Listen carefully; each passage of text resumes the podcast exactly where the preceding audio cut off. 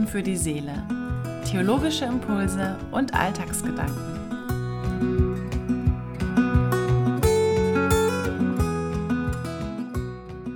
Herzlich willkommen und schön, dass du reinhörst. Weißt du noch, was du diese Nacht geträumt hast? Ich persönlich erinnere mich in der Regel nicht mehr daran, was ich geträumt habe, sondern habe oft noch so ein Bild im Kopf oder vielleicht ein Gefühl, mit dem ich dann so aufwache, aber weiß nicht mehr den detaillierten Traum. Schlafforscher haben herausgefunden, dass das Gehirn keineswegs irgendwie abgeschaltet oder heruntergefahren ist, was man ja früher wirklich dachte, sondern dass das Gehirn einfach nur anders aktiviert ist. Ja, Träume sind irgendwie seit jeher immer schon faszinierend, glaube ich, für uns Menschen und, und werden es auch, glaube ich, immer bleiben. Ähm, auch die Bibel ist voller Träume, vor allem im Alten Testament. Erinnern wir uns da an die bedeutungsschweren Träume des Pharao, der davon träumt, dass sieben magere Kühe sieben fette Kühe fressen und an Josef, der dann diese Träume deutet als sieben ertragreiche Jahre und sieben Hungerjahre, die vor ihnen liegen. Übrigens, was ich ganz spannend finde, ist, dass Traumdeutung ja immer noch existiert. Es gibt sogar Traumforscher, die sich nur mit dieser Thematik auseinandersetzen. Und dann gibt es dann noch eine andere schöne Erzählung, wie ich finde, von Jakob und der Himmelsleiter. Da träumt dann Jakob davon, dass eine Leiter vom Himmel und zur Erde führt, also beides miteinander verbindet. Und Gott spricht dann zu ihm in diesem Traum. Also haben Träume auch eine Art, könnte man sagen, Offenbarungscharakter und sind sogar ein Ort der Gottesbegegnung.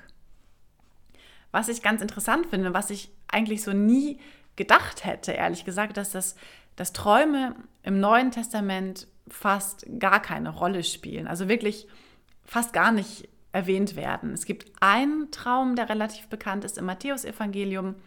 Da erscheint Josef, dem werdenden Vater, ein Engel im Traum und dieser Engel erläutert ihm dann, was es er mit dem ungeborenen Kind auf sich hat und dass er Maria heiraten soll und dem Kind den Namen Jesus geben soll. Das ist eigentlich so der, würde ich sagen, bekannteste Traum im Neuen Testament oder einer der bekanntesten Träume. Im Deutschen ist das Wort Traum ja doppeldeutig. Also es gibt natürlich die Träume, die wir nachts träumen, aber es gibt auch die Träume, die wir haben. Und wenn ich dich jetzt fragen würde, was ist denn dein Lebenstraum oder was sind deine Lebensträume, was würdest du da antworten? Und weißt du überhaupt, was dein Lebenstraum oder deine Träume sind? Oder würdest du sagen, du lebst sogar vielleicht schon deinen Traum? Oder kannst du dich vielleicht nicht mehr daran erinnern? Was deine Träume vielleicht mal waren, weil du sie, naja, vielleicht zur Seite geschoben hast, weil dann irgendwie der Alltag dazwischen gekommen ist oder, oder was weiß ich. Ich finde, Lebensträume können eine unglaubliche Motivation sein, ein Antrieb und auch irgendwie sinngebend, eine Vision vielleicht, die man hat.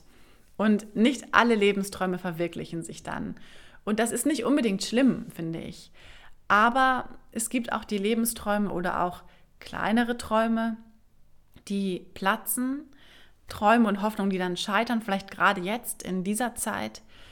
Und das ist dann einfach nur wirklich ärgerlich und schade und man trauert dem einfach hinterher. Vielleicht gibt es da auch ein paar Träume, die du begraben musstest oder denen du hinterher trauerst. Und ich finde dann, in solchen Momenten kann man es auch einfach nicht schönreden. Dann ist es einfach nur traurig. Aber trotz allem hatte ich in meiner Vergangenheit vor allem auch immer das Gefühl, gerade dann, in diesen Momenten, wo so Träume geplatzt sind oder Hoffnungen gescheitert sind, dass ich mich dann irgendwie gerade dann besonders getragen gefühlt habe von Gott und ja, gut geborgen gefühlt habe. Und manchmal denke ich, dass Gott einen Traum für uns hat, für jeden von uns, dass er etwas für uns träumt, was nicht unbedingt unser Traum sein muss, oder auch nicht unbedingt das sein muss, was wir uns vorgestellt haben von unserem Leben als Lebenstraum, was aber nachher im Nachhinein vielleicht gerade gut ist so. Und ich wünsche dir, dass du an deinen Träumen festhältst, dass du sie nicht so vorschnell zur Seite legst, auch wenn sie vielleicht auf den ersten Blick unrealistisch oder unerreichbar erscheinen. Und ich wünsche dir auch, dass, dass du dich gerade im Scheitern und im Zerbrechen von Lebensträumen gerade dann besonders gehalten und getragen fühlst. Und ich möchte dir noch ein Zitat mit auf den Weg geben, das Platon zugeschrieben wird und das mir sehr viel bedeutet. Es gibt einen Platz, den du füllen musst, den niemand sonst füllen kann. Und es gibt etwas für dich zu tun, das niemand sonst tun kann.